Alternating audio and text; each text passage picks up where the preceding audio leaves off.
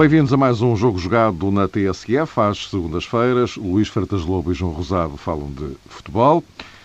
Ora, eh, hoje eh, estamos eh, no ar mais cedo do que é habitual, porque daqui a pouco, às sete, ainda vai jogar o Sporting, frente ao Rio Ave, nesta jornada. Uma ronda que ditou mais uma goleada para o Benfica e uma derrota do Futebol Clube do Porto. Ora, isto quando nos aproximamos precisamente de um Benfica Futebol Clube do Porto que vai marcar a próxima ronda. O jogo é já na sexta-feira. E, eh, e o quadro agora é este: duas equipas separadas por seis pontos.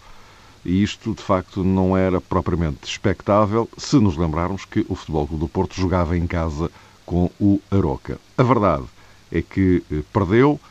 Uh, Luís, uh, pergunte, uh, aquela aparente recuperação emocional que, insisto, parecia existir depois da chegada de José Peseiro, eh, pelos vistos, eh, regrediu. Se é que existia, regrediu.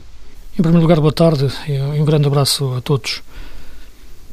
Eu penso que a situação não, não se alterou muito após a saída de Lopetegui em relação àquilo que é a equipa em si. É evidente que quando entra um novo treinador e há uma alteração de comando técnico, há sempre uma reação emocional. Essa é, é sempre imediata e penso que, que ela existiu, ainda, aliás, com, com Rui Barros, naqueles jogos com, com Boa Vista, uh, mas depois percebeu-se que, que o problema era mais profundo nos jogos seguintes, uh, ainda, ainda com, com o Rui Barros, em Guimarães, e depois já com o Zé Pesseira, aqui, aqui em casa com, com o Marítimo. Portanto, sentiu-se desde logo que o problema do Porto, como aliás sempre, sempre o referi aqui ao longo das nossas conversas desta época, é mais profundo do que a questão mera do, do treinador embora me pareça que, que a questão do treinador e de Lopetegui tenha sido algo que se foi arrastando demasiado no tempo em relação àquilo que são os efeitos dentro, dentro da equipa, no, no plano da sua preparação e do, seu plano do seu conceito uh, futebolístico uh, e, o, e, e, o processo em si uh, que, que não foi bem desenvolvido. Agora, há como é evidente a responsabilidade de toda a estrutura nessa, nessas opções. Agora, diretamente a tua questão, eu penso que, que portanto, essa, essa eventual retoma que pudesse existir nunca seria hum, sustentada em algo muito, muito sólido. Seria apenas algo essencialmente emocional e que depois poderia ter um suporte de treino ou um suporte de ideia de jogo, sobretudo em termos ofensivos, que pudesse reforçar uh, a forma de, de jogar da equipa, visto que defensivamente o Porto continua uh, ser uma equipa equilibrada, digamos, assim, uh, melhor defesa do campeonato, junto, junto com, com, com, com o Benfica Sporting, e portanto isso vem do tempo de, de Lopetegui. Uh, agora, uh, o problema que se coloca, e, e, Peseiro no fundo é um treinador que que vive com o problema, mais do que tentar resolver o problema em si, isto é, está uh, condenado a viver com o problema, uh, notou-se ontem, de, uma forma mais evidente, a partir do momento em que a equipa é confrontada com a adversidade. Esse aspecto é que onde tu notas mais as dificuldades, onde notas que, de facto, se há ou não algo que, que, que mudou de, de, de, mais profundo. Uh, e no momento em que a equipa foi confrontada com a adversidade, depois de ter feito uma primeira parte parece-me até interessante do ponto de vista ofensivo, uh, revelou essa, essa, essas lacunas mais, mais, mais profundas, que têm o seu processo de construção de jogo, de equipa, de grupo, plano futebolístico e plano humano, eh, que, que levou depois a perder o jogo, independentemente do, dos episódios em si, que têm importância, como é evidente, no, no, no jogo, do gol invalidado, como é a semana passada do Sporting, tudo isto tem, tem, tem, tem importância, como é lógico, no, no, jogo, no resultado, melhor dizendo. Agora, no jogo em si, naquilo que se viu, eh, é, é diferente.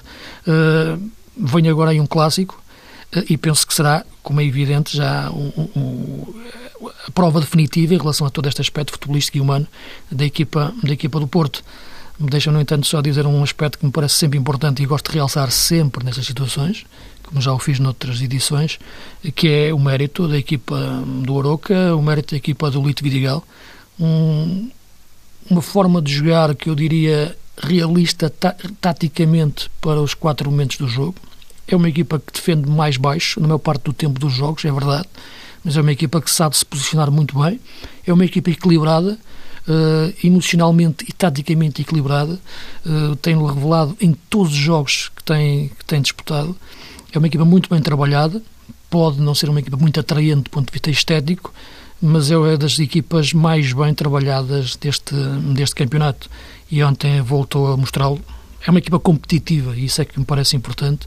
Aliás, para mim todas as ideias são boas, as ideias de jogo. Uh, a questão é a sua execução. E esta semana, e podemos falar nisso também depois a seguir, em relação ao Benfica, o Belenense apresentou uma ideia de jogo muito atraente, uh, mas de uma execução difícil.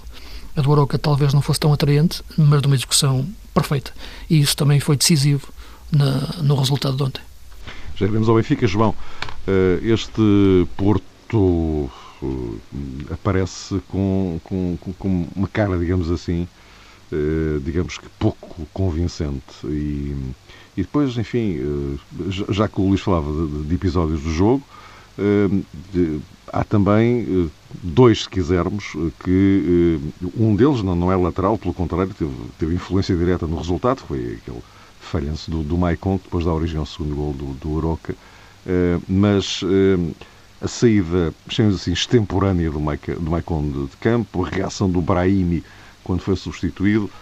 Hum, portanto, há aqui algumas coisas que. Lá está tal questão emocional que parece não, não, não, não estar resolvida. Concordo inteiramente, Mário. Acho que não, que não está.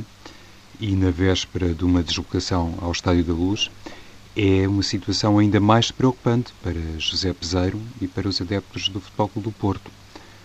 Perante aquilo que aconteceu ontem com o capitão da equipa do Porto, Maicon, e não falo no deslize no segundo gol do Aroca, isto para não falar no deslize no primeiro gol, mas aí é também uma responsabilidade coletiva que deve ser assinalada e não vale a pena. Tal gol aos 10 segundos. Correto, não vale a pena nunca no futebol, na minha perspectiva, crucificar ninguém individualmente, mas já sabemos que um jogador, quando transporta a braçadeira de capital, tem responsabilidades. Aquilo não é, enfim, um adereço de carnaval, não foi escolhido por acaso. Hoje, como era domingo de carnaval, é Maicon o capitão da equipa, não é assim que as coisas se processam.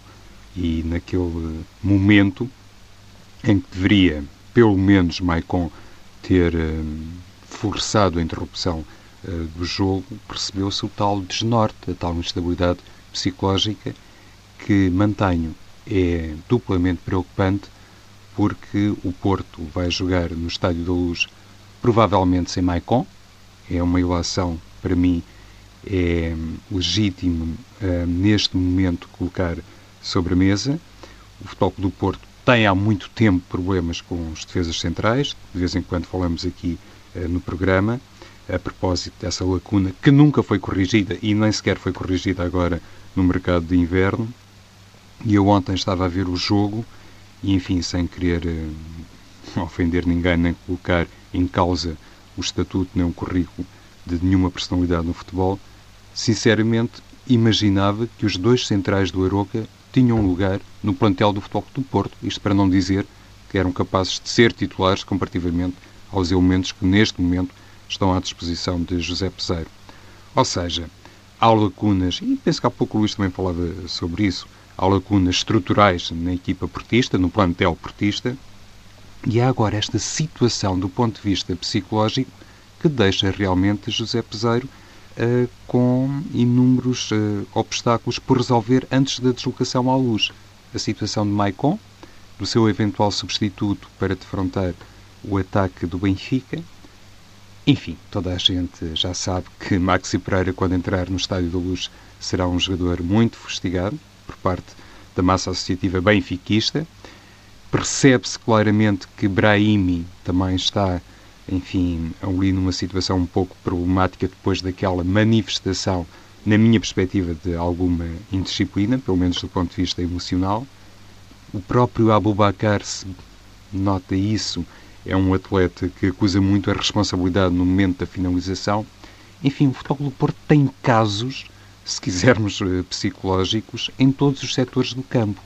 E mesmo olhando para aquilo que muitas vezes é visto ou é interpretado como uma máxima do futebol, um grande desafio a seguir um mau resultado pode proporcionar uma recuperação total do ponto de vista anímico, mesmo olhando para isso e para a conveniência eh, deste Benfica Futebol Clube Porto no calendário, eu acho que são problemas a mais para José Peseiro a resolver. E nessa perspectiva, Mário, eh, enfim, nesta primeira intervenção, é, penso eu também que é justo considerar este Benfica Futebol Clube do Porto como um jogo decisivo para a equipa do Futebol Clube do Porto. Porque em caso de derrota, e admitindo que o Sporting daqui a pouco vai conquistar os três pontos frente ao Rio Ave, veremos, evidentemente, não, não, não sabemos o resultado, e admitindo que depois o Sporting é capaz de vencer o jogo frente ao Nacional da Madeira, se o Porto perder no Estádio da Luz sexta-feira, pode ficar a 11 pontos da liderança. E isso, de facto... E a 9 do segundo. E a 9 do segundo. Aí está, Mário. E então, do ponto de vista da qualificação direta para a Liga dos Campeões, é realmente um cenário dramático. Luís, não sei se mais alguma coisa a acrescentar. Sim, em termos, em termos, em termos pontuais, o Porto tem que ganhar os dois confrontos diretos. Isso, isso não, não penso que é, que é claro. Tem que ganhar na luz, tem que ganhar em casa ao Sporting. Só assim pode voltar a pensar em algo que seja a aproximação ao título. Uh, e, portanto, as contas são, são simples de fazer a esse nível.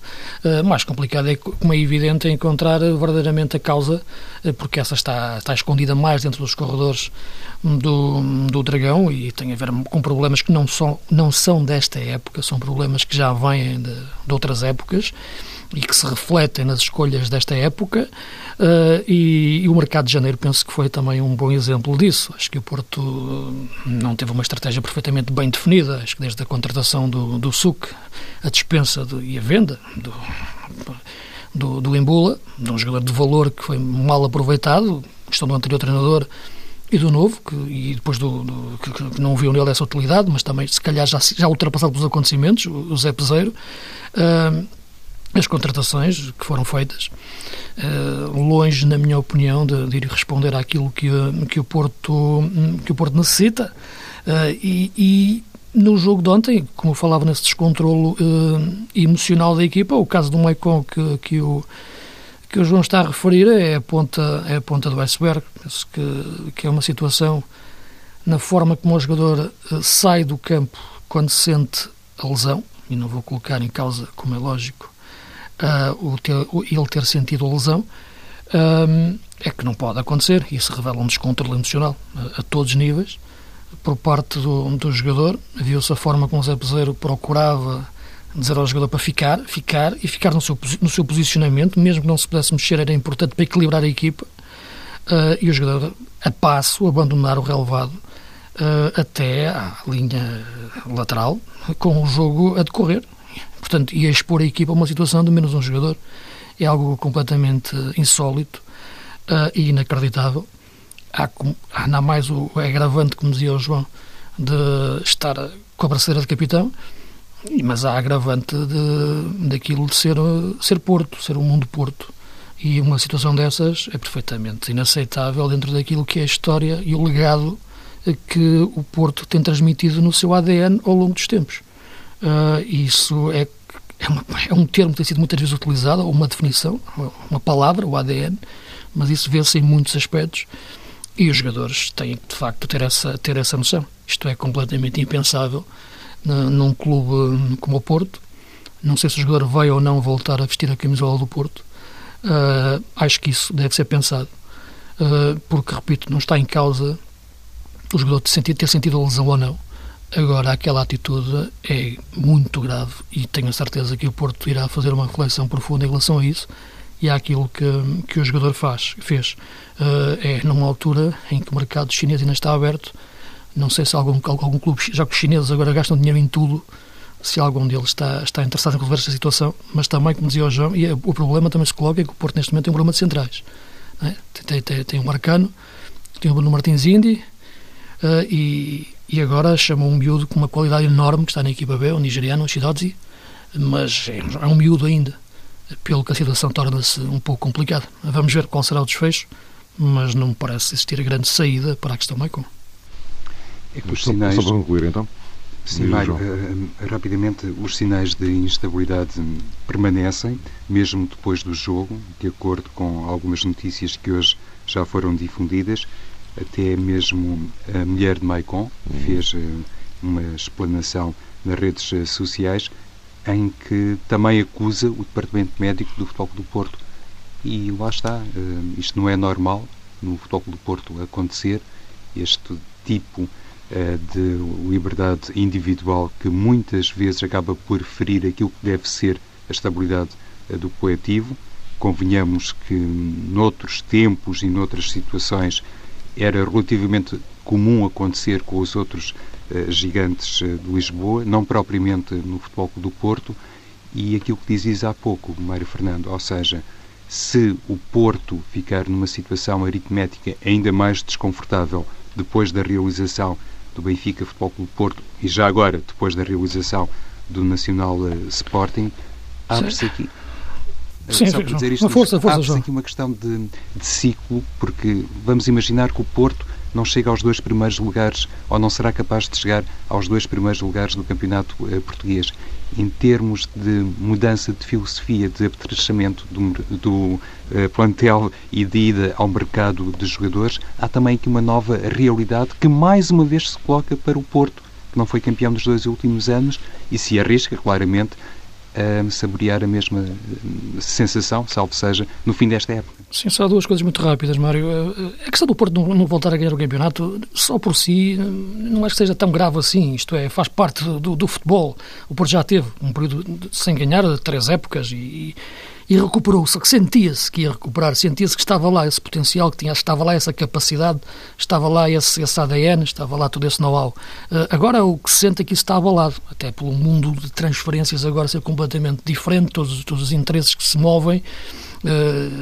Na, na, última década o futebol uh, mudou muito. São muitos interesses que rodeiam todos os clubes e o Porto não, não está a conseguir fugir a isso. E a realidade com que hoje o Porto, como todos os outros clubes, uh, se debatem é completamente diferente. No caso do Porto é muito específico, como referi, porque é um ADN e uma forma de trabalhar completamente diferente dentro daquilo que é o nosso futebol e foi isso que suportou a sua grande ascensão e o seu grande domínio dentro do, do, do, nosso futebol. Pelo que o problema para mim é mais profundo do que a questão de não ganhar nesta época. O Sport teve 18 anos, o Benfica teve 11, portanto, isto são grandes clubes, continuam a ser grandes clubes. Portanto, a questão de tem que ganhar futebol é assim mesmo. A questão é mais profunda do que essa, mais do que a bola bater no poste. A outra, essa questão que estavas a referir, esta questão das redes sociais hoje em dia é uma praga, completamente, e acho que, que a, to, a, todos os níveis.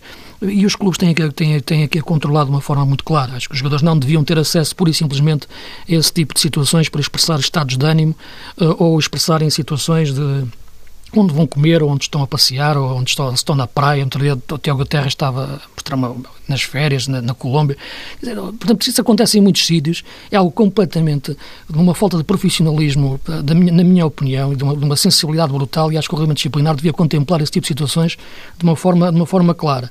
Se metes as namoradas no meio, que, então, então aí é um circo total.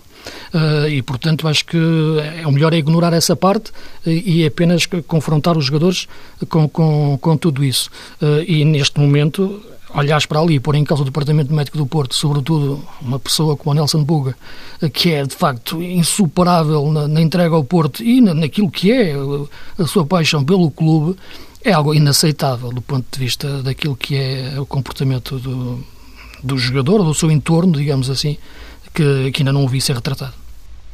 Ora, é natural que o, o, Porto acabasse por ser o tema central de, de hoje, porque, enfim, não, não estava propriamente à espera desta derrota do Porto em casa frente ao uh, Aroca uh, e tem vésperas deste Benfica-Porto.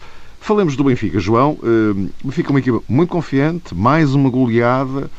Uh, aparece como o, o, grande favorito para, para, este, para este clássico. Mas, eh, enfim, vamos ver como é que o Porto reage àquilo que sucedeu ontem. Eh, do lado do, do Benfica, eh, as armas estão lá todas e, e a equipa parece, de facto, estar num período em que está realmente a carburar. Portanto, olhando para isto o que é que, o que, é que te parece? Parece-me que hum, o Benfica tem realmente uma equipa em todos os sentidos, Mário, e além dos jogadores que estão a jogar hum, de início e correspondem às opções primordiais eh, de Rui Vitória, como é óbvio, há também um conjunto de jogadores que podem sair no banco que oferecem soluções muito interessantes ao Benfica. E aqui há uns tempos, julgo que esta avaliação não era assim tão líquida como isso, percebia-se inclusive é que Rui Vitória, o próprio, estava indeciso em algumas matérias, o que também é natural. Está na sua primeira temporada no Benfica, enfrentou, como enfrentam todos os treinadores, situações do ponto de vista clínico que às vezes não são fáceis de resolver, porque o treinador tem uma determinada matriz, uma determinada ideia para zonas fundamentais do campo e muitas vezes, quando acontece uma lesão, é obrigado a voltar ao ponto zero, à casa de partida, e isso numa equipa grande, já se sabe, atrapalha e pode muitas vezes nem sequer ser devidamente compreendido, nem pela crítica e muito menos pelos adeptos, neste caso os adeptos da equipa do Benfica. Neste momento, considerando aquilo que inclusive aconteceu no estádio do Restelo, mas penso que não foi o primeiro cenário em que isso se verificou, jogadores eh, como Talisca, Carcela Gonzalez, eh, ultimamente, ou neste último compromisso não foi o caso, mas eh, penso que é possível enquadrar aqui Raul Jiménez, enfim, há três ou quatro jogadores que podem ser vistos claramente nesta altura como suplentes do Benfica, mas que do ponto de vista daquilo que é a estratégia de Rui Vitória e também a filosofia que implementou no atual Benfica, são armas uh, extraordinariamente pesadas, aqui no sentido positivo, que podem inclusivamente fortalecer a equipa dentro de campo, e isso no contexto de um Benfica uh, Futebol do Porto, ou seja, no contexto de um clássico, de um grande derby, é extraordinariamente importante, não apenas os 11 escalados para alinhar de início, mas sobretudo aqueles que podem dar correspondência e materialização ao chamado Plano B. Nesse campo também parece claramente que Rui Vitória está em vantagem sobre este Futebol do Porto, que já para o 11 tem problemas, e imagino depois para arquitetar ou para fomentar o chamado plano B, imagino o grau de dificuldade adicional para José Peseiro. Penso que é uma situação que deve ser ponderada por todos os pormenores eh, contam num jogo com estas características, eventualmente em todos os jogos, mas mais uh, neste e ainda por cima no quadro daquilo que hum, se adivinha, veremos se vai acontecer alguma surpresa ou não. Lá está, José Peseiro uh, está confrontado com uma grande tarefa e eventualmente tem que tirar algum coelho da cartola, mas aparentemente será, do ponto de vista tático, um Benfica mais em 4-4-2 perante um futebol do Porto que pode ter eh, cinco unidades no meio campo e isso é uma questão que tem o seu interesse, merece obviamente alguma projeção, porque o Benfica, enfim, perdendo ali numericamente a batalha do meio campo, pode também ser uma equipa incapaz de recriar aquilo que tem feito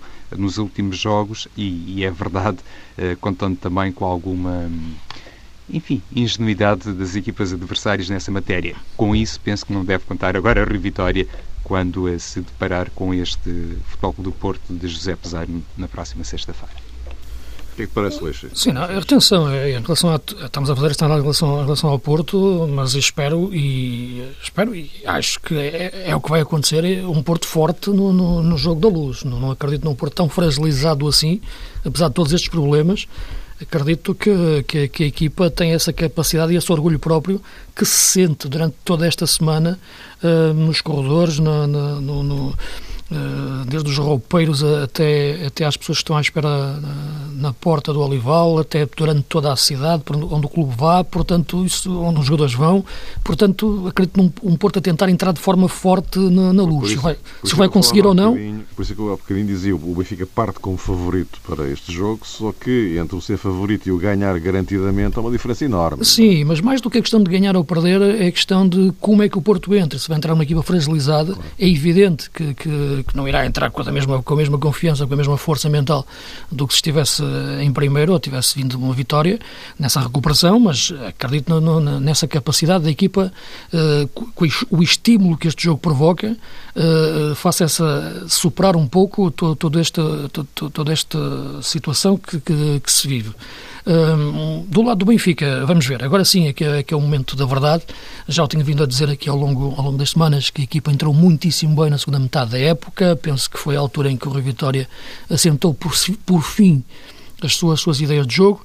Agora, agora, agora teve, no entanto, o teste no, no jogo no jogo de Alvalade para, para, para a taça, onde a equipa não conseguiu. Uh, isto, foi, isto foi ali no fim de dezembro, portanto, preciso depois lembrar-se um pouco, passou um pouco mais de um mês, portanto, uh, e naquela altura dizia-se exatamente o oposto que estás a dizer agora. Portanto, eu acho que esta esquizofrenia de análise que muda com esta velocidade, uh, como quando o Benfica também ganhou em Madrid, já estava tudo resolvido e estava uma equipa novamente de formato europeu e de repente perdeu uns jogos e já tinha entrou-se logo em depressão profunda.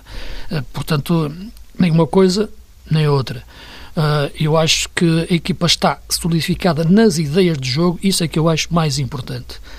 agora vai ter o upgrade de exigência competitiva em relação a essa, a essa, a essa forma de jogar, a, essa, a esse modelo de jogo. Uh, os jogos com o Zenit, os jogos com, com, com o Porto e depois uh, novamente o Zenit, o Sporting, isso sim é que sermos presos para as equipas do nosso campeonato que, que, que, que, que o Benfica vai encontrando uh, são os jogos da verdade. Uh, vamos ver como é que a equipa consegue, uh, em termos daquilo que é o comportamento do seu meio-campo. O João tocava ali num aspecto que eu penso que é relevante, porque isto é, é pensar no jogo, pensando nas duas equipas ao mesmo tempo. É impossível pensar no Benfica neste jogo pensando, sem pensar no Porto. A questão do meio-campo, o Porto encher o meio-campo, uh, que é um, um setor, um espaço onde, por natureza, o Benfica é uma equipa um pouco, um pouco desequilibrada. Veremos como é que, que vai fazer Uh, Rui Vitória não acredito que, que mexa muito no, no 11, penso, penso que não, e tem a arma Pizzi. É um jogador que desde sempre o referi, chave no equilíbrio tático da, da equipa. Vamos ter um Jonas um pouco mais baixo, isto é, mais recuado, no sentido original da estrutura, e um Pizzi mais, mais, mais por dentro, na maior parte de, dos tempos, uh, do jogo, para equilibrar a equipa. Uh, a equipa está mais consistente, uh, sobretudo há um jogador que poucos falam, mas eu acho que deu à equipa uma solução, que foi o, o André Almeida, uh, que era o lado lateral direito. É um aspecto que também toquei várias vezes nas nossas conversas, porque não sendo um jogador que me empolgue verdadeiramente, uh, é um jogador que resolve problemas, em face os problemas que o Benfica tinha nas faixas, nomeadamente aqui na faixa, na faixa direita. E, portanto, vejo uma equipa hoje mais, mais, mais, mais segura de si, mas agora sim a enfrentar aquilo que são os grandes jogos da época. Mas mesmo assim, penso que o Rio Vitória já conseguiu dar, dar a volta e está a pressionar o Sporting. Tem este jogo do Porto para, para ganhar, mas está a conseguir um grande trabalho que é feito por ele, que deve-se a ele, eh, à sua persistência, e isto é uma vitória para já vamos ver até ao final do campeonato, mas uh, da época, mas da Rui Vitória, que está a conseguir uh, fazer de facto novamente o Benfica uma equipa fortíssima e esse aspecto parece-me que, que é de realçar no trabalho de um homem que é extremamente correto em todas as intervenções, fugindo a conflitos, tendo sempre uma presença equilibrada, respondendo nas flashes, travios sempre de uma forma equilibrada, uh, um senhor do futebol como é, como é o Rui Vitória. É, é, é, esse tipo de pessoas que, que sinceramente, eu, eu me revejo. Uh, não sou uma pessoa de conflitos e penso que a forma de ele estar no futebol uh, merece uma palavra. Ora bem, meus amigos, vamos para a ponta final. Daqui a bocadinho temos aí o Sporting Rio Ave. Estamos no início de fevereiro, portanto, deitar contas à equipa do mês de janeiro na vossa perspectiva. João, queres começar tu, já pela, okay. pela baliza? Vamos lá então, Mário. Escolhi o guarda-redes, o jovem guarda-redes do Vitória de Guimarães, João Miguel Silva, creio que tem apenas 18 ou 19 anos. Uh, Sérgio Conceição uh, conseguiu uh, dar-lhe sempre muita confiança para os jogos e, independentemente de erros naturais num guarda-redes com a sua juventude, outros mais velhos também os cometem, parece-me que este João Miguel Silva é realmente um valor que deve ser tido em consideração e tem ajudado Vitória de Guimarães a uma carreira recente com resultados francamente positivos e Portugal pode ter aqui também um, uma promessa para o futuro, porque, obviamente, quando falamos de guarda-redes, também falamos de uma carreira, até do ponto de vista etário, muito mais uh, duradoura. Uhum. A tua baliza, Luís? Na minha baliza, um homem que já não está cá, que é o Cristiuc, uhum. o guarda-redes do Braga. Ah, exatamente. Grande guarda-redes, grande época no Braga, muito do que o Braga consegue de ter apenas 14 gols sofridos no campeonato tem muito a ver com Cristiuc. Eh, grandes exibições. Recordo uma que fez ainda neste mês no, contra o Nacional da Madeira, numa vitória do Braga na Madeira por 3-2. Faz uma exibição monstruosa. Aquela vitória teve tudo do guarda-redes do Braga. já não está cá, o Braga agora tem o Mateus na baliza, que tem um bom guarda-redes, foi buscar o Marafona, mas o Cristiano que é o, o meu guarda-redes do mês, não voltará a ser mais este ano, uh, não vamos contemplar o Campeonato Russo nas nossas escolhas, uh, mas fica de facto aqui uma palavra para ele, que faz uma grande época no Braga. Avança já para o teu quarteto defensivo. O meu quarteto, coloco como lateral direito um homem que já o referi várias vezes. Devo dizer que acho que é um aspecto em que o Sporting se devia reforçar. É o jogador que eu vou perder um pouco mais de tempo só, nos outros faço mais telegraficamente, uh, mas que, que, é o lateral direito do Sporting, que é um aspecto que eu acho que desde o início da época o Sporting se deve reforçar, mas a verdade é que neste mês o João Pereira tem feito excelentes exibições, tem feito um, exibições completas do ponto de vista de que é defender e atacar, contribuindo muito para a dinâmica ofensiva da faixa uh, direita do Sporting e a minha escolha para o lateral direito do mês. Centrais, o Lisandro do Benfica, e vamos ver como é que o Benfica agora sente a sua, a sua lesão e agora sendo um jogador fundamental, uh, uh, o Paulo Monteiro, uh, do União da Madeira, e com isso também contemplar um pouco uma equipa que está a fazer um campeonato interessante, lutando com as suas limitações, e na lateral esquerda o Layun, quando jogou lateral direito, do Porto, pela velocidade, sentido de subida e cruzamento. Eu tenho aqui dois jogadores em comum com o Luís. Um deles é o central, o central Lisandro Lopes eh, do Benfica. Realmente aproveitou a ausência de Luizão para se confirmar como um jogador, até do ponto de vista técnico, eh, dotado e com capacidade também nos lances de futebol atacante em bola parada, como é óbvio. Preferencialmente acontece assim com os defesas centrais. O outro é Miguel Layun, o outro é em comum com a equipa do Luís, o, jogador com mais assistências eh, no campeonato e porventura dispensará outro tipo de apreciação. Na lateral direita coloco o André Almeida, um, realmente um jogador que no início de temporada estava completamente esquecido por Rui Vitória, e eu dizia aqui muitas vezes que achava duas situações muito estranhas do Benfica, a dispensa de Jonathan Rodrigues e o esquecimento a que estava votado André Almeida. Agora sim a confirmar-se como um valor não apenas para o Benfica, eventualmente também para a seleção, mas isso já são outras contas. A fazer dupla com o Lisandro Lopes no eixo defensivo, escolhi o Pedro Henrique também do Vitória de Guimarães, um jogador que eu não conhecia bem e tem sido uma revelação, na minha perspectiva, um jogador com capacidade também morfológica e com margem de progressão. O teu meio campo, três, quatro? Sim, três, três médios, embora possa lhe acrescentar o, o Jonas, porque depois quer dois pontas lança puros. Uh, e, portanto, é o Danilo do Porto, acho que neste momento é a certeza do meio campo do Porto. A outra certeza deve ser o André André, que acho que não compreendo porque é que ele sai da equipa ontem, por exemplo. Uh, acho que é um jogador fundamental, mas o Danilo, um jogador firme cada vez mais uh, à frente da defesa e com qualidade de saída. O Adrian, que está a jogar muito no Sporting, uh, aliás, todo, nas equipas de Jorge Jesus, é, é, a posição que cresce mais, é de número 8. E, e, o Rafa, do, do, Braga, está a fazer jogos fantásticos, num momento de forma notável, e, e meto também o Jonas um pouco não como médio, mas como uma espécie de, de enganche, como chamam os espanhóis, nas costas de, das pontas de lança. Sim, o, o meu meio campo, correto, Mário. Então, é no corredor central, equipa em 4-4-2, no corredor central, no meio campo, coloco mais um jogador do Vitória de Guimarães, Cafu, Confesso que não esperava uma evolução tão grande de Cafu. Parece-me ser um jogador, o Luís mencionava aí a questão sim, sim. da posição 8. Eu até imagino que esteja talhado para diferentes posições eh, no corredor eh, central, porque também é um jogador consistente do ponto de vista defensivo, mas manifesta aqui a minha surpresa pela sua evolução e até acho que no capítulo atacante tem prestado coisas ao Vitória de Guimarães, sobretudo ao nível da capacidade de remate de meia distância que tem evidenciado. Ao lado de Cafu do Vitória de Guimarães, coloco o Adriano do Sporting, que realmente tem feito jogos eh, eh, na plenitude, um jogador que consegue muitas vezes até disfarçar uma ou outra exibição menos conseguida dos seus colegas eh, de setor. Renovou hoje?